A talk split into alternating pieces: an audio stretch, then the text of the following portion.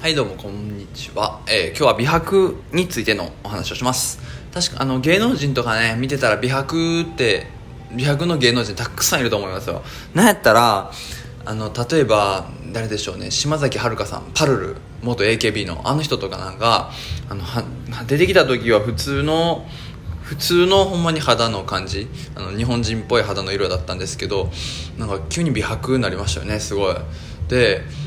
まあ、芸能人とかたくさんそうなんですけどどうしたらあんだけなんか白くなれるのかということについてですねちょっとお話をしていこうと思います、まあ、メイクっていうのもあるんですけどねメイク以外にもやっぱこう内から変えれるものがあるんですよね。なぜなら中学まで野球してて真っ顔真っ黒だった僕が今だいぶ白くなったんでそれもね兼ねてお話ししたいなと思います。それコンプレックスだったんですけどもう今は全くコンプレックスに思わないですしなんならもうちょっと周りのね友達と写真撮った時に自分が若干白く見えるのがすっごくね誇りに思うんですよね。だからちょっと体験談とあとそれ以外にもいろんなこう動画とかあの見てこう情報をね仕入れたんでその話をしようと思います。実はですねこの美白対策ですけど紫外線対策ですね主に。あの外側からのケアと内側からのケアが必要なんですよね。だからまず外側からのケアとして、えーっと基本的には一年中日焼け止めを塗った方がいいですね。なぜなら夏はそれはねもう紫外線きついなと思うんですけど冬が意外と紫外線がきついっていうのがありましてその夏ほどきつくはないんですけどあの例えばですね曇ってる日とかにこの隙間からね太陽の光が差し込む時があるじゃないですか。雲の隙間から。あの光っていうのはあのそれ普通の曇りの状態の5倍ぐらいの強さの光が出るんですよ。ってなるとですね真冬にああじゃあ真冬やし、まあ、何もケアせんでいいかと思ってケアしなくても意外とね顔には紫外線ががっつり突き刺さってるんですよね。でそれでそれだけで真っ黒になるわけじゃないですけど将来的にシミとかシワとかになりやすくなるんですよね。だから絶対にやめた方がいいですね。あのもう普通のノーマルが一番やと思って歩くのもいいですけどけど基本的には日焼け止めを塗った方がいいです。はい。でそれでそれ以外にもですねそれ以外にも基本的にあのアウトドアな方ですね。特に黒くなりやすいというとあの海が好きな方とかあとは、まあ、バーベキューとかですね。キャンプとかそういった方とかそういった外でのねあのやるあの 外での活動ですね。アウトドアな方がちょっとその辺肌が焼けやすかったりしみしは将来になりやすいのであんまりおすすめはしません。だから黒い黒くなりやすいんですよね。うん、だからねそういったことをちょっと気をつけてもらいたいなと思います。まあでもね社内と社内部分もあるんですけどね付き合いとかでその海とかねそういうとこに行かなあかんっていう場合もねあると思うんですけど、まあ、気をつけてください。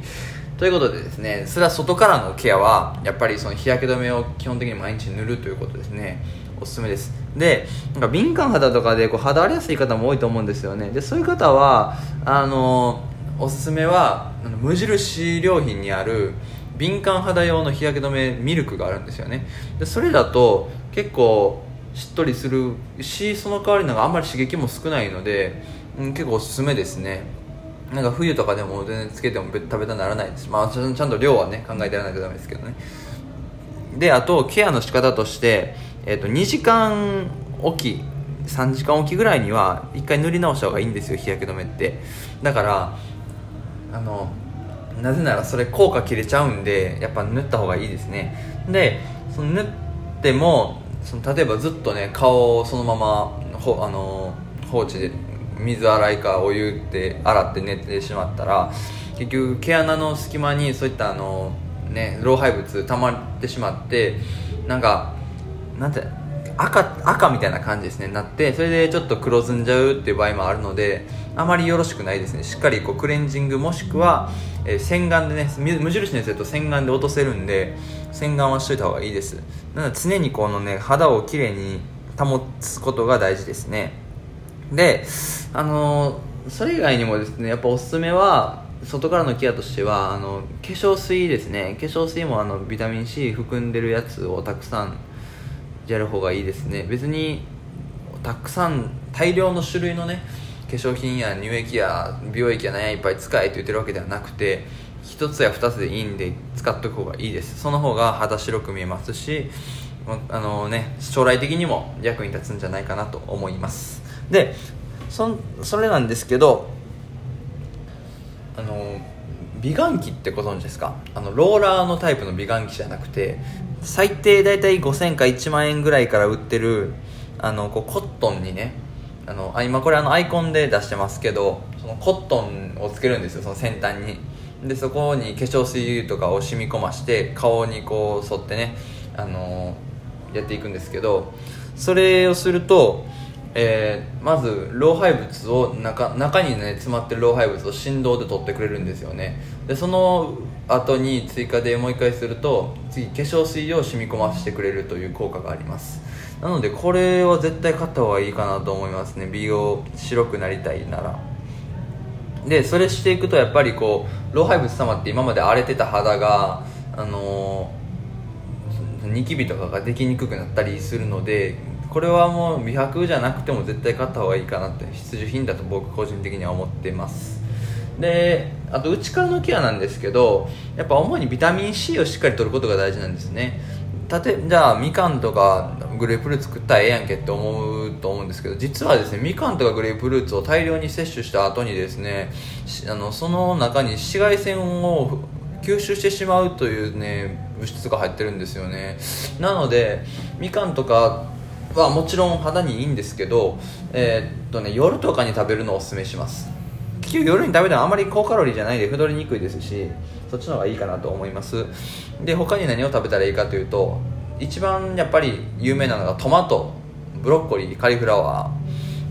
ー。そこら辺ですね。その辺をしっかり毎日摂取することでやっぱ内からのケアにもつながりますね。じゃあですね今までこう肌がこう黒か焼けたりとかあと肌荒れてこうねなってたりとかしてたので